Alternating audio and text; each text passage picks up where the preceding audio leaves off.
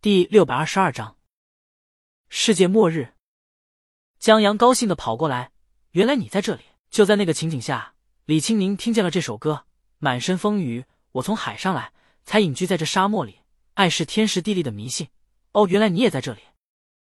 很平常的记忆片段，但李青宁不知道是不是因为歌的原因，当时忽然有种在千山万水人海中的回头，就是他这一生最好的遇见的感觉。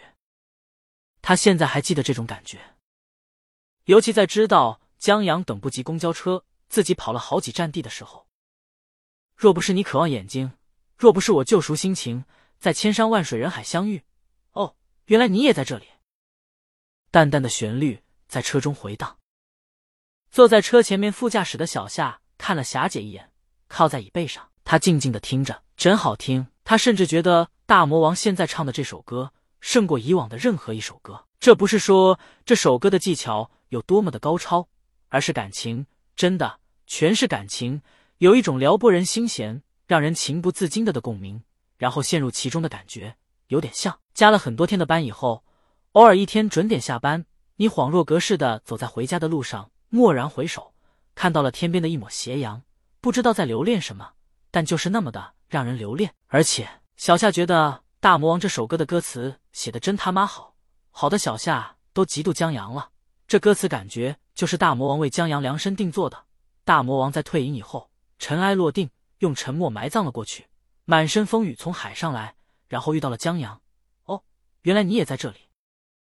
这歌词简直直击小夏这等文艺青年的心。不过，江阳在李青宁唱完后，这句话是这么来的：于千万人之中遇见你所遇见的，没有早一步，也没有晚一步，唯有轻轻的问一声：“，你也在这里吗？”李青宁想了想，这同他当时想的差不多。小夏，什么意思？这歌词是江阳写的？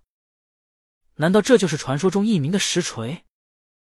小夏很想拿出手机，把这个消息分享给她闺蜜小白，奈何该死的保密协议。叮！就在这时，小夏的手机响了。她拿出手机，发现是大魔王刚发的推推消息提醒。他把老板的推推设为特别提醒了。小夏打开推推，看到了老板发的推推，然后推文下面已经有很多评论了，既有联赛官方欢迎大魔王再去的，也有主客队官方在晒合影的。敏锐的球迷发现了主队的合影里缺少了当家球星。不少球迷都知道当家球星偶像是大魔王，现在他没要到签名。这些球迷在他推推下面调侃：“赢了球又怎么样？”还不是输了一切。鲤鱼出现在联赛场边的新闻还上了热搜，把许多球星的风头都抢了。不过，江阳不必气馁，他也在热搜上。这是明侦节目买的，这是节目组一次破釜沉舟的努力。几天前，在拿到江阳写的“请回答一九九八”的本子以后，朱星马不停蹄的同江南老师协调，并让节目组把已经录好的原计划这期播放的节目延后。在很紧张的时间内录制好了，请回答一九九八，并于这一期当做特别企划播出。为了挽回原来的人气，朱星还以江阳回归、亲手写的推理本子为卖点，在时光网短视频和推推上宣传好几天了。刘涛在看到这宣传以后，也惦记好几天了。他看了上期节目以后，本来都不想看这节目了，但现在江阳重新操刀剧本，那他必须看一看了。为此。下午，陈杰把江阳新书《五只小猪》的稿子发过来的时候，刘涛忍住没看，因为稿子稍后可以看，这综艺节目却不行。如果他不看的话，群里那些推理爱好者一讨论，他就全被剧透了。所以在吃了晚饭以后，刘涛帮助刘夫人早早的把民宿工作安排好，然后就上了床，等着刘夫人上床一起收看这攒劲的节目。刘夫人还在下面做护肤，刘涛，你快点上来。还是那句话，这推理综艺就得俩人看才有意思，不然显不出智商的优越。快了，刘夫人慢吞吞的。她对这烧脑的综艺节目兴趣不是很大，也就一些梗吸引她。她还是喜欢一些有流量明星的搞笑综艺，或者相亲、恋爱之类的综艺节目。但为了满足刘涛的雅痞，跟着看看就看看吧。刘涛又催了一句，忽然。他想到一个事儿，忙拿出手机，打开群，了一下橙子先生。哎，你们的催更真有用，就得说这么菜打什么游戏？回家养猪吧。猜我今儿收到了什么？江阳新的菠萝书稿，书名就叫《五只小猪》。哈哈哈！橙子先生身子骨刚好了不少，他现在不用趴着了，可以稍微的坐一坐，或者仰面躺着了。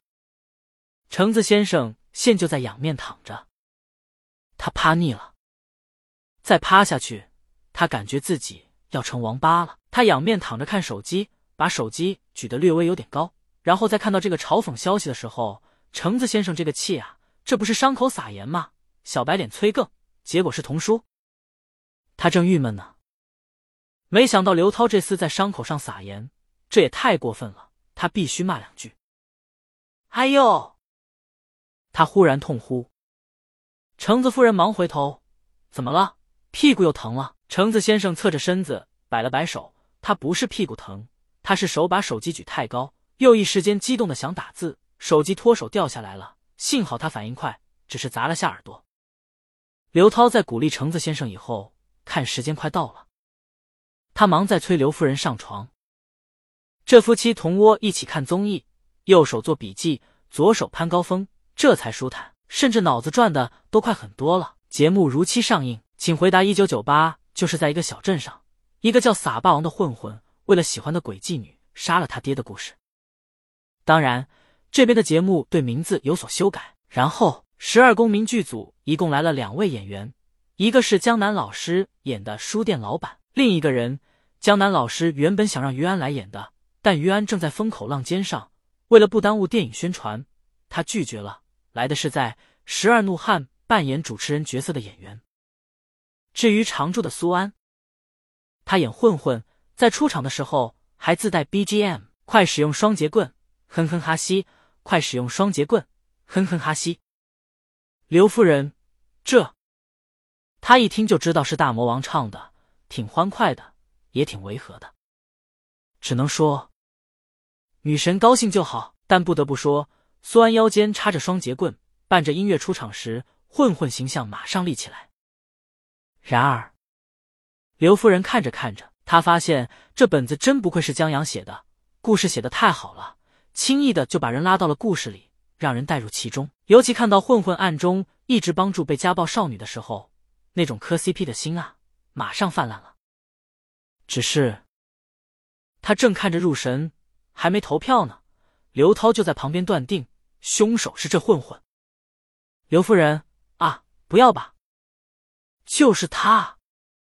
刘涛很肯定，他对这一期的节目不是很满意。怎么说呢？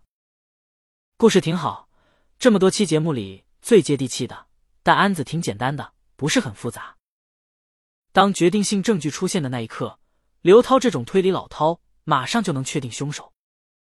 好吧，刘夫人是信她老公的推理能力的。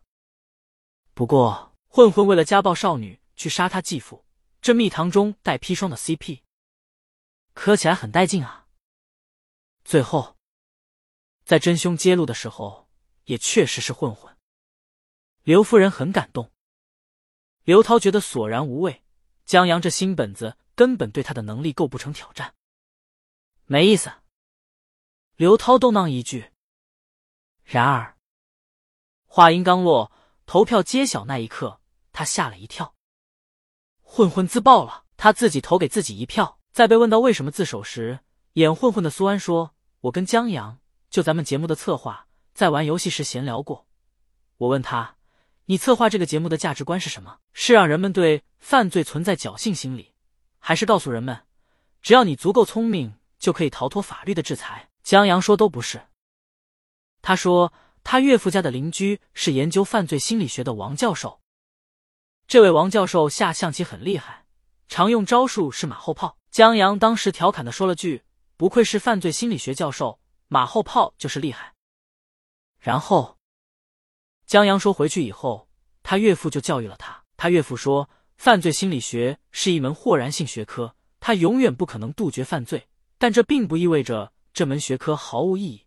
如果这门学科的研究可以对犯罪心理、犯罪行为或者预防犯罪有一丢丢的贡献，那么王教授这一辈子就是值得的。江阳听了以后就想，如果借一档节目可以让人们对犯罪、对我们生活中存在家暴、侵犯等犯罪行为有一丝的预警和警醒，那么就像王教授一样，他的努力就是值得的。今天在拿到凶手剧本的时候，我就想到了江阳的这番话，所以主持人这时忽然说了一句：“如果苏安不自爆的话，就平票了。”苏安啊，那我能反悔吗？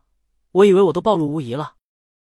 刘涛看着这一幕，有点厉害啊。他也知道节目近期的争议，不得不说，苏安的自首还有这番话，既应对了争议，还把节目的利益拔高了。关键苏安最后这一打岔，还让观众放心，后面凶手自爆的场面不会经常出现。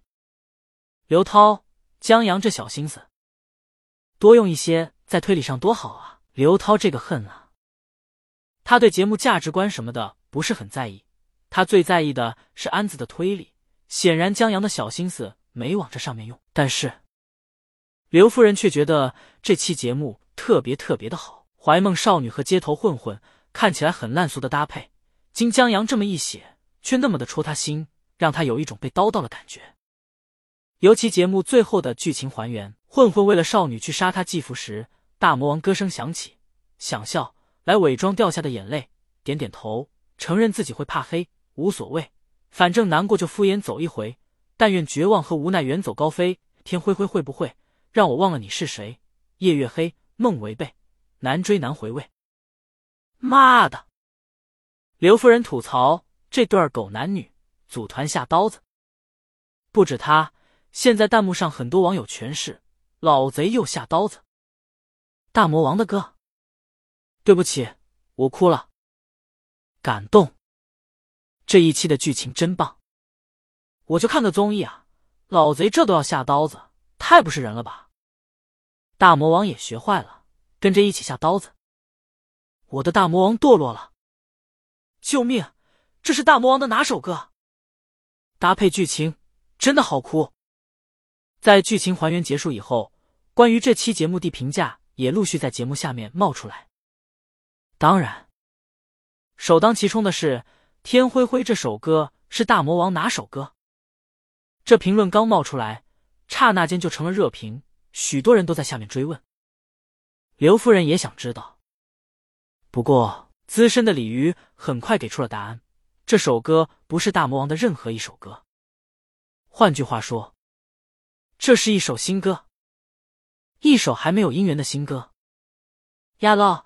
大魔王也学会挖坑了，真不愧是夫妻啊！老贼和大魔王一起出马，这一期节目真无敌了。除了歌之外，还有不少人在评价这期节目的剧情。这一期节目绝了，搞笑里夹杂着感动，朴实无华，却可以让人泪流不止。这一期从游戏出发，我不接受苏安自首的做法，但是如果是从现实出发，我会非常非常钦佩苏安和老贼。苏安自首的时候说道。老贼策划者起节目初心时，震撼我好久。老贼真不愧是法学教授的女婿，把节目抬到了不属于他的高度。本来以为老贼回归带来的是特别烧脑的本子，想不到这一期很普通、很简单，但确实最暖心，也最让人深刻。老贼才是这节目的灵魂啊！又赋予这档综艺不一样的东西。当然，老贼下刀子的本事真一如既往，这次还拉着大魔王一起，就是刘涛。他不得不承认，虽然不烧脑了，但这期节目确实把综艺带到了很高的高度。不止苏安转述的江阳那番话，还有江南老师在节目最后说节目录制体验时说的一番话。今天这期节目，即便我们参与了搜证，深度参与了推理，甚至面对面同凶手对话，依然有投错票的。那么，在生活中呢？在网络中呢？通过只言片语。我们就可以为一个人定罪吗？所以，就像我在《十二公民》中的一句台词：“谁也不能随随便便宣布一个人有罪，除非证据确凿。”这是又宣传了电影，又为前段时间于安的风波争辩啊！厉害！刘涛甚至觉得江阳写这本子就为了这些事儿。等一下，刘涛看到一个评论，难道只有我发现老贼又默默拍他岳父马屁了吗？刘涛为这评论点赞。他们夫妻又看了一会儿评论，越看越兴奋，越看越意犹未尽。这足以证明这期节目确实好，但睡觉还是很重要的。刘涛明天还要看江阳的稿子呢，所以，在眼神略一交流以后，俩人决定用古老而又神秘的催眠仪式。